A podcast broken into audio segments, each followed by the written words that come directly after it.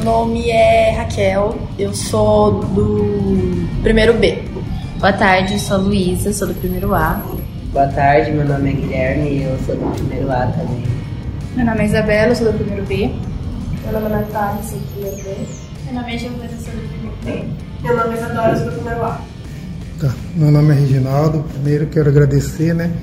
Eu acho que assim, é importante esses movimentos que está tendo na escola, porque a gente sai um pouquinho do cotidiano, né? E é muito importante. E eu parabenizo vocês por essa iniciativa. Parabéns aí. A gente queria agradecer também por você ter aceitado falar com a gente. Sim. Tá aqui também. É, a gente queria saber o que te levou a essa profissão que levou você a estudar sobre isso, essa profissão? Você fala de educador, professor? Ambas, né? É, o que levou eu a ser professor foi assim, né? Eu comecei a fazer a universidade e a Universidade do Brasil é um pouquinho complicado, né? Custo e tal. E aí houve essa possibilidade do o Estado sempre abriu assim é, lugares para poder as pessoas que faziam universidade principalmente na década de 70, é, ministrar aula. Né? E aí eu entrei na universidade, o mercado de trabalho sempre foi um pouquinho complexo, né? E aí eu comecei né, ministrar as, as aulas, né? E gostei. E eu acho também que a profissão de educador, professor, é uma das mais importantes do mundo, né? Porque o educador, professor, ele trabalha com todas as áreas, né? No sentido de para formar alguém, né? Médicos, cientistas, tal. Então todo mundo tem que passar pela pela, educa, pela educação.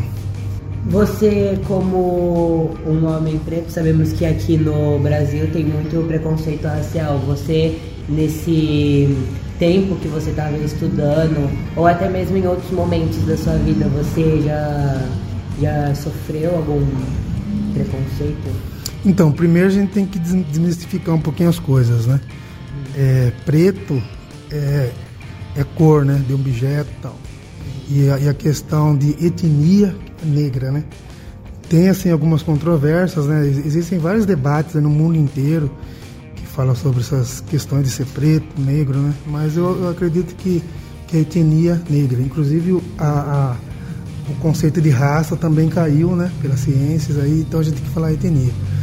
É, são coisas bastante complexas, né? Porque o Brasil foi o último país que, que deu a, a que, que, liberou os escravos, né? a abolição. Então a gente, a gente já, já, já começa por aí que, que é um país assim complexo, né? Partindo do pressuposto que a maioria do povo brasileiro é, é negro, né? Até mesmo fazendo uma, uma, uma estatística de 10 pessoas, é, a gente pode se considerar que seis são negros no, no Brasil. Então, é, são coisas muito, muito complexa e profunda, né? Mas o, o, sentimento que a gente tem é que a gente precisa aprender a lidar com o diferente, né? A gente que, inclusive, trabalha com crianças especiais, porque na realidade todo mundo tem seu brilho, né? E através desse, desse brilho que a gente pode formar uma nação, é, falar igualitária é utopia, né? Mas eu acho que o caminho é, é esse, é, é as pessoas aprenderem a lidar com o diferente, seja, seja negro, mulheres, homossexuais e pessoas de deficiência, né? de, com, com deficiência, para poder assim construir uma nação mais próspera, né? Porque na realidade eu vejo assim que todos são importantes, né? Então quando quando se fala de negro, é, muita gente fala, né? Mas quando o próprio negro fala e quando o próprio negro escreve, a gente vê uma realidade diferenciada. Né? A gente queria perguntar sobre a sua opinião com o sistema de cotas que existe na, no Brasil. Então, o sistema de cota também é uma questão bastante polêmica. E na realidade, o que acontece? É, as pessoas brancas já têm 100% de cotas, né? Vocês percebem que os grandes cargos na política, né, na política, os, os bairros mais ricos, é, os grandes executivos, né? Então, na realidade, a lei de cotas é, é uma reparação é, cultural, econômica, social que precisa ter para poder ter assim uma um, um, paralelo, né? Porque ao longo da história do Brasil, as pessoas brancas sempre tiveram 100%. Né? Você pega aí, você vai nos bairros mais ricos, né? É, as empresas, né? A gente, a gente percebe que que a grande maioria maciça são, são brancos. E para complementar essa questão, hoje existe uma um, um código corporativo, né, um, conceito que chama ESC, que a primeira letra é, é inglês, né, é ambiente social, que envolve a mulher, o negro, o índio, né, os gordinhos, os homossexuais, e o C é a governança corporativa. Então, é, é, um, é uma, uma regra corporativa que, a partir de determinado tempo, as empresas vão ter que ter negros em, em cargo de decisão, né, porque senão não vai conseguir, assim, exportar produto. Esse, daí foi uma reunião que teve mundial, inclusive os povos asiáticos que questionaram isso, né? Falaram, puta vida, no Brasil tem tantos negros, né? Onde estão os negros executivos, empreendedores, né? E foi muito interessante essa reunião aí que, que é, surgiu esse, esse assunto por causa dessas questões mesmo de não ver é, os negros assim em posição de, de, destaque, né? Então o mundo o mundo está de olho no Brasil, apesar de toda a pandemia que houve. Então o mundo está de olho assim é, para tentar desmistificar um pouquinho é, esse preconceito, esse racismo, essa discriminação porque infelizmente no Brasil a discriminação e o preconceito e o racismo, até mesmo uma palavra, né, etnocentrismo, né, que é a, o grupo, os, os grupos etnocêntricos aqui, que se protegem e não deixam os outros entrarem, né?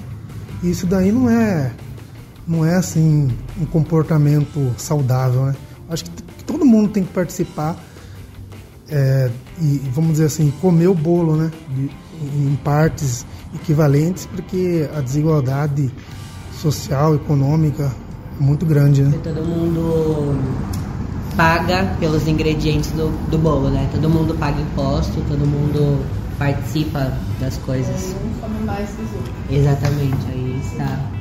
É, esses tempos mesmo, em outras reuniões, a gente estava refletindo que a gente cresce normalizando que pessoas de alto cargo são brancas. Por exemplo, Machado de Assis, que teve embranquecimento e tudo mais. Como você acha que a escola, desde pequenos até o fim né, da escola, o terceiro ano, pode incentivar a gente a meio que quebrar esse preconceito?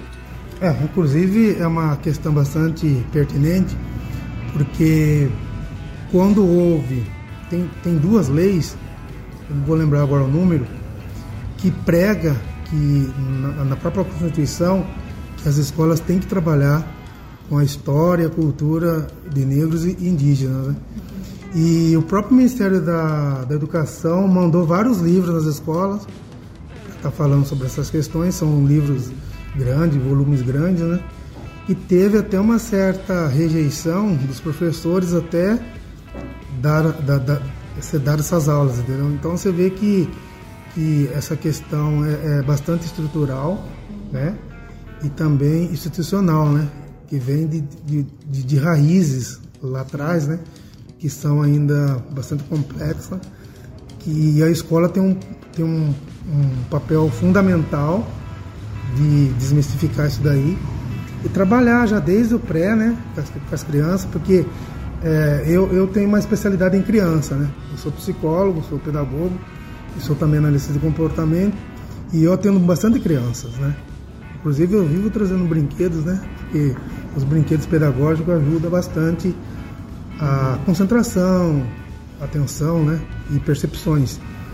E a gente percebe que as crianças não têm preconceito não tem racismo, Uma não tem discriminação. Então a gente percebe que esse racismo, a discriminação e o preconceito são coisas que são aprendidas, né? Então a família. Até contando uma, uma história, quando eu comecei a fazer a faculdade de psicologia, eu tinha uma colega muito bonita, tal, eu moro em Capivari, numa cidade pequena, e na época eu não estava dando aula, então a gente saía na rua, né? Tinha aí 20 e pouco anos. E daí o pessoal estranhava, nossa, cara, você é negro, que menina bonita, tal, veio de São Paulo, né? Então você vê que, que é, é, ela mesmo falava, nossa, você é tão bom, né? Um bom aluno, legal tal. Por que será que as pessoas é, são assim, né? Daí teve um dia que ela contou que, que, que às vezes os pais mesmo falam, né? Olha, eu não tenho muito contato com negro porque são malandros, não sei o que lá, não sei o que, né? Então são coisas assim cotidianas né, da, da, da, vida privada que a gente tem, assim, que a gente percebe que realmente o racismo, a discriminação, o preconceito são comportamentos que são aprendidos, né? Então muitas vezes a própria família já, já fala sobre essa questão. E aí também entra uma questão do, do financeiro, né? Porque você sabe que quando houve a, a libertação do, dos negros, é, como o Brasil foi o último a aceitar, então mexeu com muita questão financeira. Então isso daí virou uma grande angústia, né? Puta vida, eu vou perder o meu capital porque eu não vou ter mais escravo. E isso daí reflete até nos dias de hoje, né? Então quando mexe no bolso, a pessoa carrega ainda essa carga, né? Emocional, sentimental, bastante em pó da, da do, dos escravos. Né? Então, é, é uma questão assim é, muito profunda e complexa, complicada. Né? É triste, bastante triste.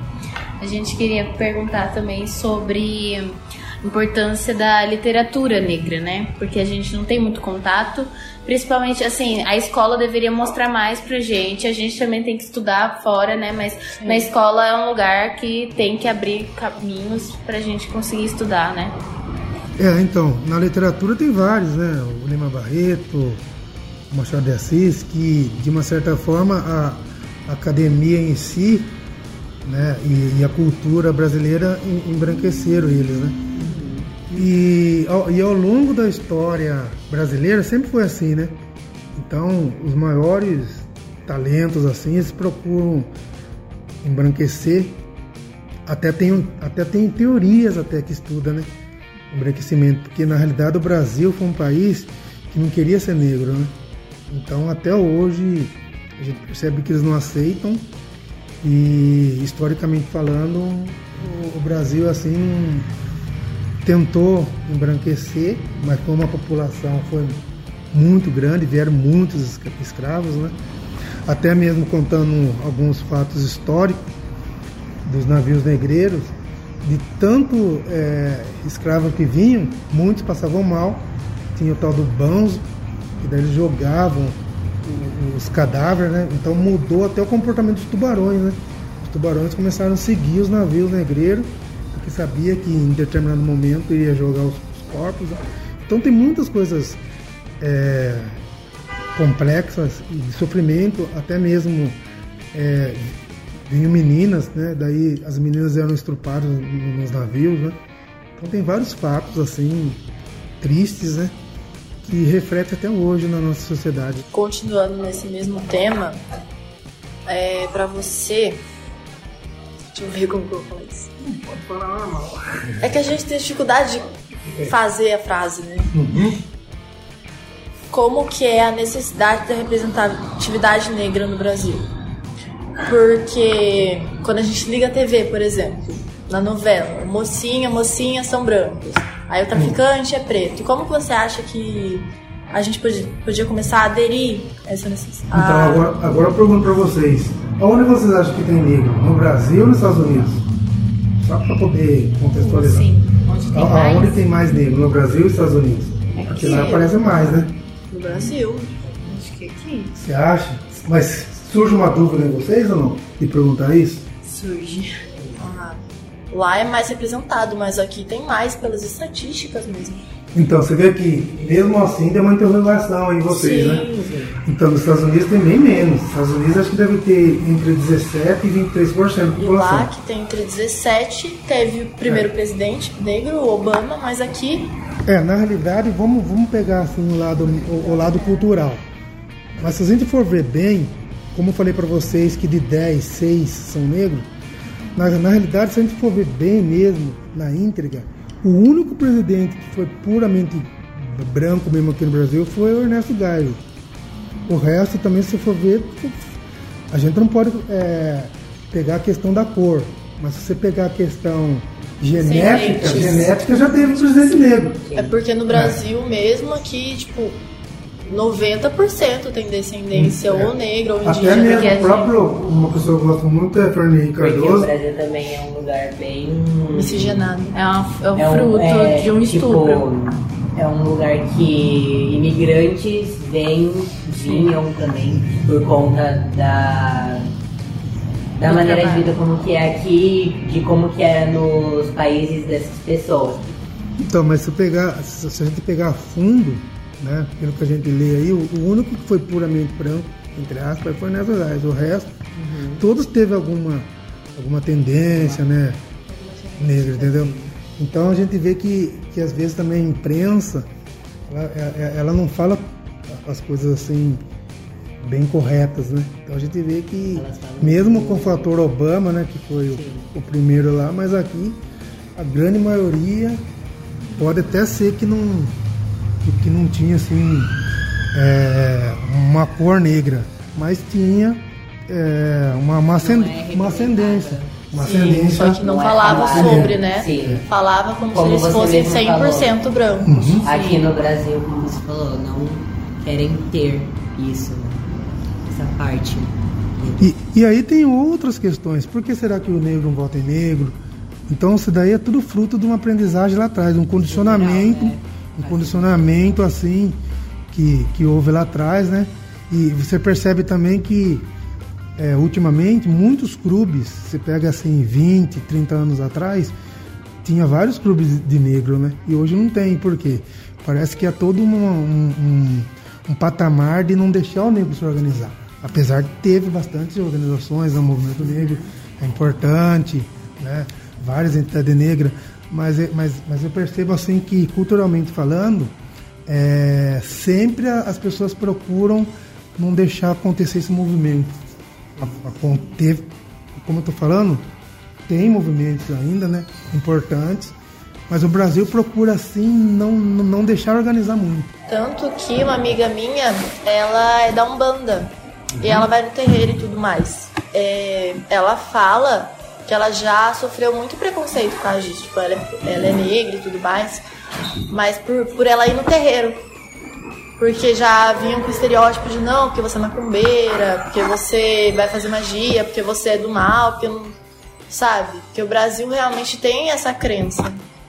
E a igreja também foi um dos grandes responsáveis também Foi. da escravização do, do negro. né? Então, não deixava os negros entrar na igreja, falavam que, que negro é, é, não tinha alma. Sim. Então, todas essas questões é, antecedentes fez a gente chegar hoje onde- aonde a gente está, nesse forte racismo institucional e estrutural que está nas raízes bra- brasileiras. Né?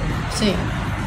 É, a igreja muitas vezes usa a palavra de Deus para propagar o ódio, né, contra pessoas diferentes delas mesmas. Sim. É, pra gente tentar começar a mudar essa situação, que o Brasil, é um país extremamente racista. Uhum. É, como você acha que a gente poderia colocar isso na sala de aula, voltando para a sala mais pedagógica? Então, como eu falei para vocês, o MEC fez essa proposta aí de passar esses volumes, né? E houve uma certa resistência dos, dos- dos- dos educadores, professores, tá passando isso daí, né? É, então, eu acho que deveria, assim, ter um projeto, né?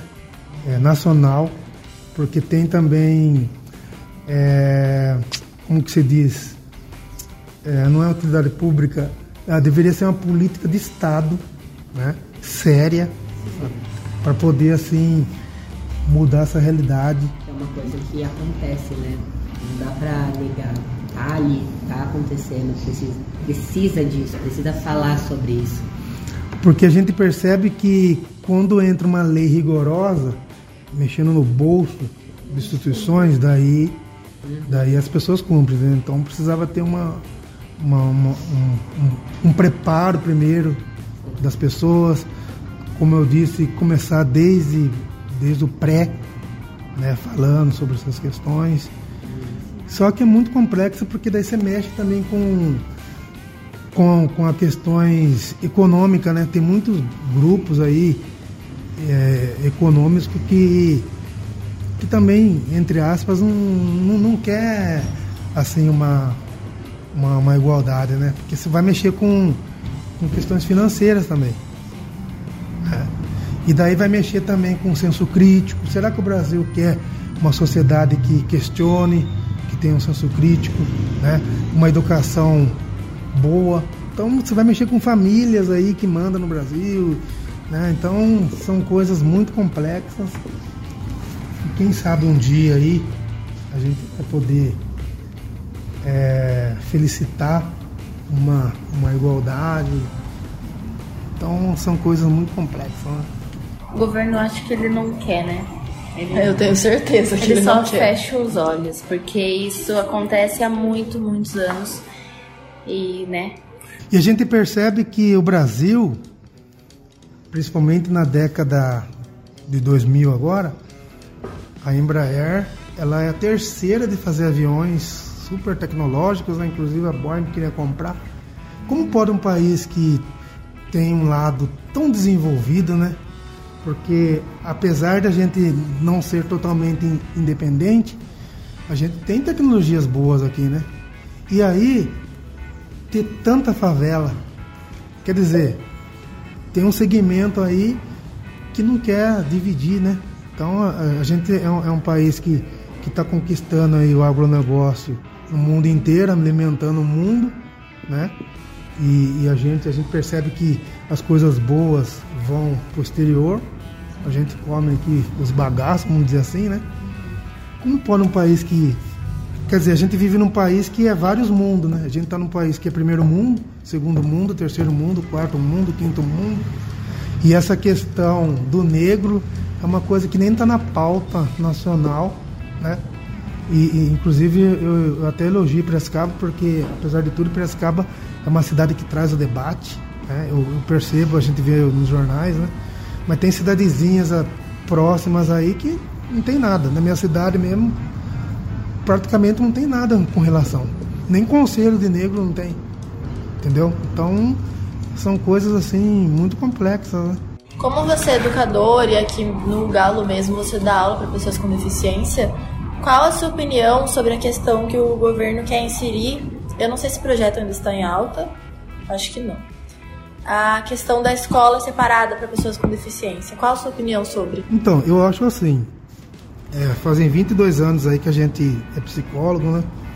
Eu acho que tudo tem que envolver, assim, é, uma discussão bem detalhada, saber qual é o, qual é o projeto, né? Certinho. Mas eu acho que a inclusão ela é super importante. Essas crianças especiais estão em todos os lugares, né? na escola, no shopping, enfim, os pais saírem com, com elas, né? porque a sociedade ela é composta diferente mesmo, entendeu? Então tem que ver bem qual que é a proposta do governo. A proposta era, era a pessoa nasce, ela já vai automaticamente para uma escola para pessoas com deficiência até o terceiro ano. Então, mas eu acho fica sem vida para a sociedade. Tem que ser inserido em todos os contextos.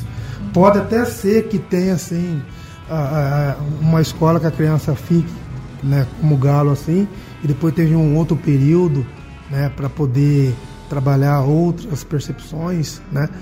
E não, não querendo elogiar, não tem jeito de, de não falar, né? É, 99,9% do que tem no celular são autistas, né? Então, na Califórnia, no Vale do Silício, é, eles recrutam muitos autistas, principalmente de nível 1, que são aqueles que têm o hiperfoco. Então, o Brasil poderia até ter um projeto desse tipo. Me parece que no Rio de Janeiro tem, um, tem uma escola que prega essa questão aqui, essa questão e São Paulo parece que tem uma também. Mas poderia virar uma, uma política de Estado mesmo, de usar o talento dessas crianças, né? Dos autistas, tem também DAOs também que são muito bons, e poder assim é, eles tenham um, um, ganho merecido, mas também é, com, com toda a ética, né? Porque a gente tem que ter ética quando a gente vai lidar com o ser humano. E poder aproveitar esse potencial que eles têm para poder gerar te tecnologia. E, e, e, a gente vê tantos modelos bons, né?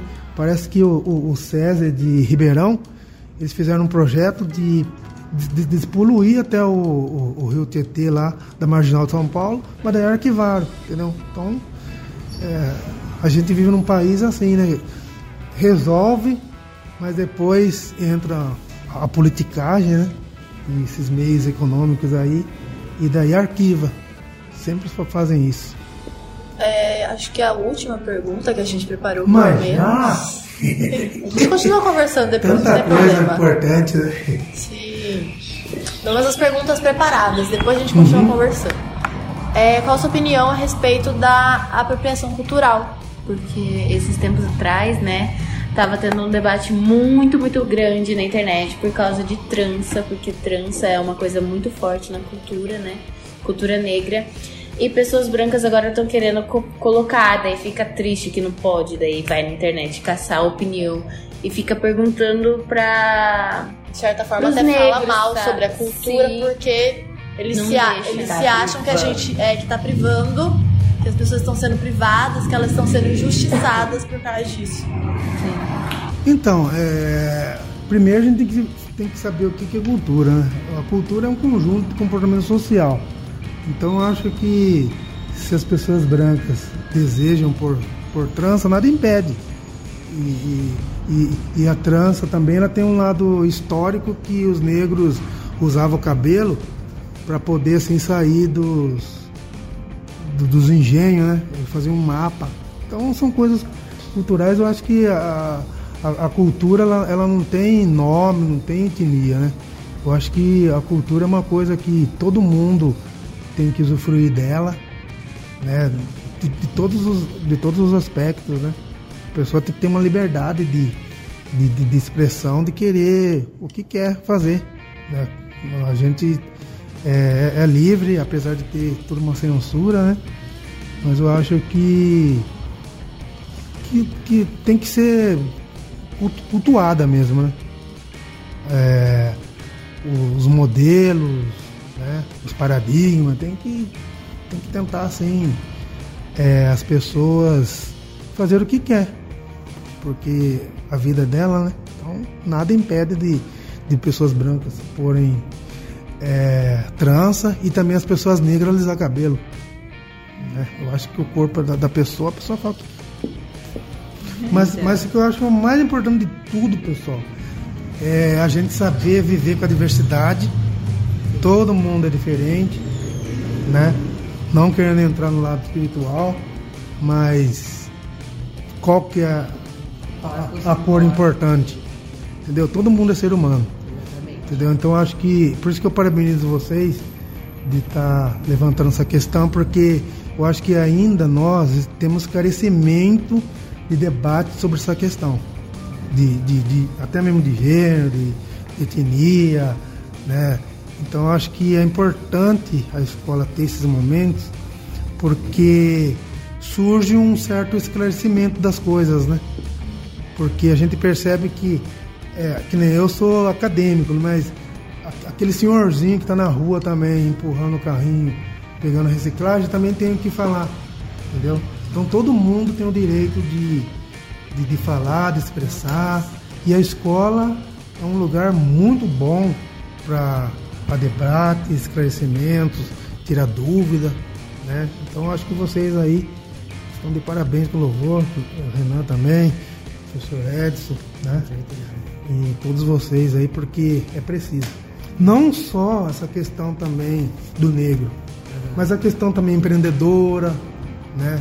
Sim. A questão de profissões para vocês, né? A questão de, de comportamento na escola, que vocês sabem né? A gente vive uma realidade, né? Uhum. Por que será que os alunos são tão assim hoje? Nessa questão da pandemia aí, que dois anos aí vocês ficaram parados, né? Então, acho que todos os assuntos são, são importantes, né? Parabéns a Renan aí, Edson. E E é isso aí, pessoal. Mas se quiserem perguntar mais alguma coisa, mais alguma curiosidade, eu costumo entrar na sala e falar assim, tudo aquilo que você gostaria de saber, não tem ninguém para perguntar, pergunta agora. E quem é Reginaldo? A Reginaldo é uma pessoa alegre, a gente procura sempre estar alegre. Eu tenho uma menina de 13 anos, tenho uma esposa, é, a gente vive bem, né? Eu sou uma pessoa que tem sonhos também, né? Eu acho que o sonho é que sustenta a gente. Será de montar um parque de aprendizagem um dia, né? Tem que ter bastante dinheiro, né? Para poder trabalhar essas crianças especial, também as supostas normais, né? É, enfim, eu sou uma pessoa que gosta de viver, gosto de ajudar as pessoas, né? Eu trabalho em, em quatro segmentos, né? Educação, social, faço um pouquinho de projeto também para a empresa, né? Trabalho nas, na área de saúde também, eu sou clínico, né? Então a gente também tem sonhos e faz também com que as pessoas que têm sonho sonhar mais alto. É, a nossa professora de português passou um trabalho pra gente sobre a lei da palmada. É que. É menino José, eu acho. Hum. E hum, a gente estava conversando que. debatendo no caso, né? Fazendo um debate sobre, sobre isso.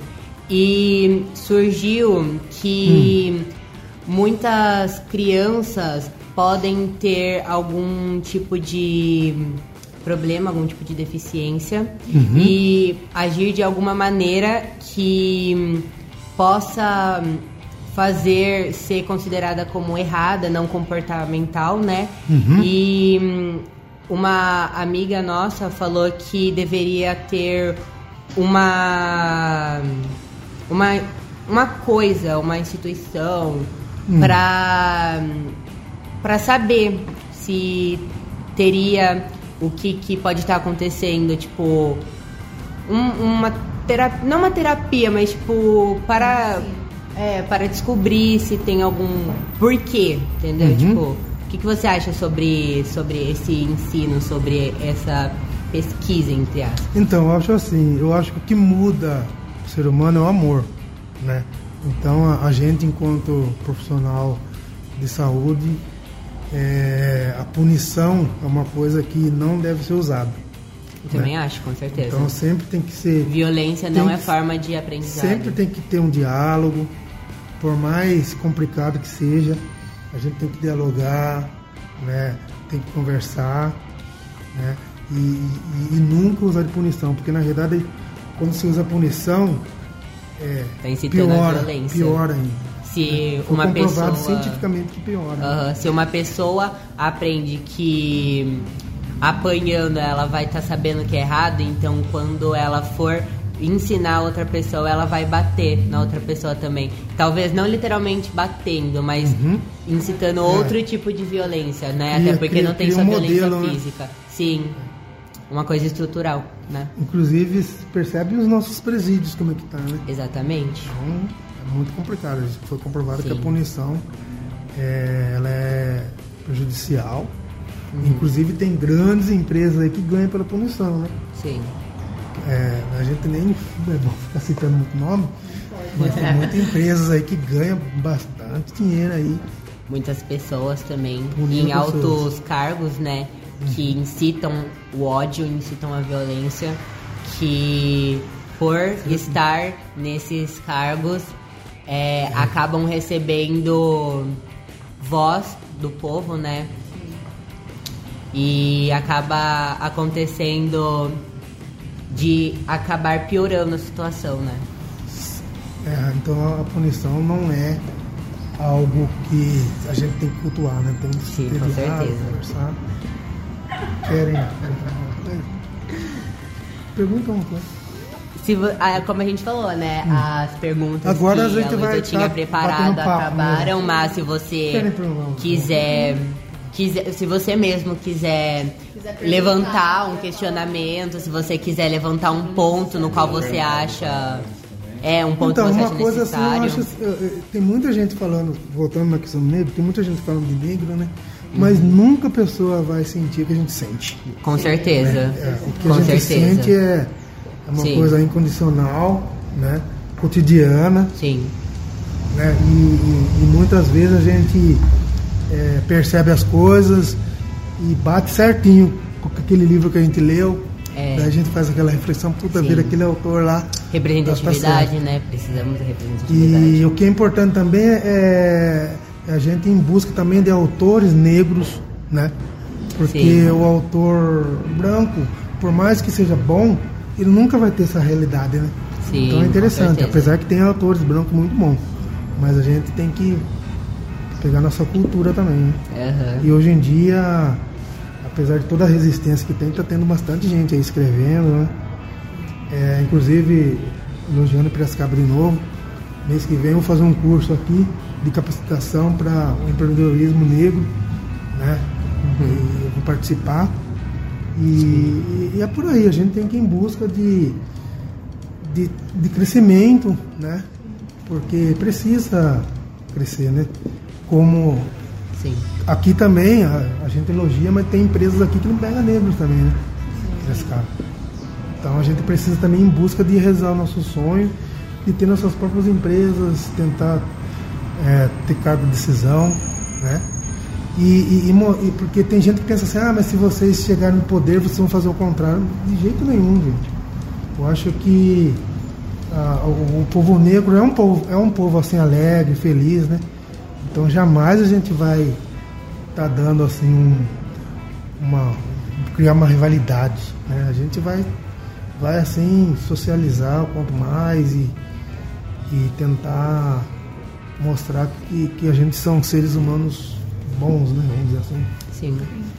Ele Mas é o uma- mestre. Uma dúvida que eu queria trazer, na verdade, não é nem a questão né, ligada ao racismo, mas principalmente a questão da inclusão. Uhum. Qual a importância de fato do seu trabalho na vida de quem você já atendeu dentro das escolas? Quais é, que, que diferença você já viu nessas pessoas? Então, é uma pergunta bastante interessante, né? Parabéns aí, Renan, por você ter perguntado. Né? Como eu falei, eu tenho três formações, né? Sou pedagogo, psicólogo e analista de comportamento. É, apesar de todas essas questões que papelada que o Estado dá pra gente fazer, tudo, né? Eu enfatizo, eu, enfatizo muito a, a prática diária, né? Então, desde quando eu vou pegar o aluno na, na sala, porque tem colegas meus que falam assim, ah, não, você é bobo, cara, você vai lá pegar o aluno lá na sala? Eu não, eu, eu, eu, eu, eu costumo fazer isso mesmo. Então, desde quando eu vou pegar na sala, eu já vou já trabalhando no, corredor, que vou andando, já vou vendo como que ele está tal. Porque acontece, às vezes a gente, a, a gente prepara uma aula nota 10, né? Mas o aluno já vem com outro comportamento, então você tem que adequar. Então a gente já tem que ter já várias ferramentas para receber aquele aluno. Às vezes o aluno não está bom, problema em casa tal. Então a gente tem que ter um, um preparo muito grande. Então com isso, a gente tem que fazer, tem que ter um trabalho de qualidade, tá sempre capacitando. Por coincidência ou não, acabei hoje ali um, um curso que a IFAP estava patrocinando para nós de educação especial, né, que está falando de autismo, de DI, de deficiência intelectual, né? Então a gente tá sempre sempre está se capacitando, qualificando, tem que levar muito a sério. Né? Eu sou uma pessoa que eu, eu brinco e tudo, mas eu levo muito a sério. E, É uma coisa e- que tem que ser levada a sério, Sim, porque é um ser humano, né? com certeza. E eu tenho esse lado social bastante desenvolvido que eu, que eu brinco, né? Que eu converso com o pessoal, né? Então eu, eu, eu tenho essa relação é, empática com o aluno é, muito muito desenvolvida que daí eles também é, gostam desse jeito, né? E eu, eu acho que nesse longo tempo de, de sala de recurso, vários alunos que eu atendi me procura para a clínica, né? E também as mães também ligam. É sempre assim, né? Porque a gente nunca sabe. É, a gente nunca sabe onde a gente vai estar, né? Que nem esse 2022 eu tô aqui, mas nada, nada impede ou desimpede a gente não estar também, né? Então a gente faz jus de estar, né? Porque eu gostei muito da escola, da equipe, são professores assim maravilhosos, né? Tanto como professor como ser humano, eu vejo isso aqui na escola. Os alunos, então, nossa, olha, tem uns aí que a gente já vê no shopping, já cumprimenta, né? E na, na Rua do Porto, no, na, é, na, na Governador, né? Então, então surgiu assim é, um amor pela escola é, incondicional e, e aí e aí parte deles, né? Porque sempre quando eu vou para outra as pessoas não entendem, nossa, mas fez um trabalho tão bem, a menininha, a, a minha menina, meu filho está bem, mas é uma questão também de atribuição, né? Eu tenho as minhas qualificações, mas se de repente vem uma pessoa, porque no, estado também tem até doutores que dá aula, né? inclusive a Ludmilla é uma, uma doutora, né? De, de verdade, ele, Ludmilla é uma doutora de verdade, pessoal. Não é o, o DI, né? É a questão dela ser doutora mesmo, ela fez do, doutorado. E tem também na minha área pessoas de, de, de doutorado também. Se não me engano, tem uma de São Carlos, que ela está morando aqui em Prescar. De repente ela acha essa escola aqui melhor, ela pega no meu lugar, porque ela tem mais ponto que eu. Mais qualificação, vamos dizer assim. Então, o que, o que deixa satisfeito é isso também. Quando a gente, de repente, não dá certo numa escola, por motivo de mudança, os pais ligam, quer saber por quê, o diretor também, né? E às vezes é por causa desse bom trabalho que a gente faz, que a gente leva a sério. Né? Mas eu acho que a, a inclusão tem um monte de, de questões falhas, né? Mas, mas eu procuro na prática ali, do dia a dia, dar o meu melhor, né? Me capacitar, qualificar, porque eu acho que naquele momento que eu tô com a criança ou adolescente, é, é a coisa mais importante que estou fazendo e é a pessoa mais importante. Eu levo muito a sério. Pode perguntar para os meus alunos aí se eu brinco, né? Eu levo muito a sério e, e a gente registra certinho, né? É isso aí, a gente leva muito a sério. É, voltando a sobre a sua fala sobre empatia, uhum. eu acho que é uma coisa 100% verdadeira, porque a gente aqui, eu, a Luísa, a Raquel, não temos aula com você, nem mesmo as outras meninas, mas a gente uhum. conversou, né, já fora uhum. da sala, no horário de intervalo, uhum. em palestras que teve, e você sempre foi uma pessoa uhum. muito educada, com posicionamentos muitos uhum. muito bons. Por isso que a gente pensou em você. Eu agradeço, campeão. Ah, Obrigado. Eu que agradeço, de verdade, uhum. por você ser esse, esse homem que você é, uhum. com essas suas formações, com esse seu posicionamento, com essa sua fala.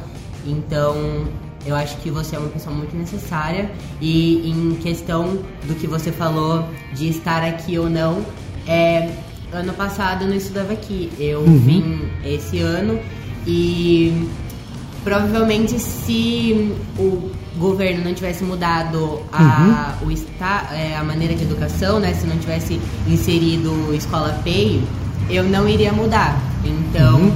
eu acabaria não conhecendo, talvez, você, não uhum. conhecendo o seu trabalho, não conhecendo o trabalho do Renan também, do Edson.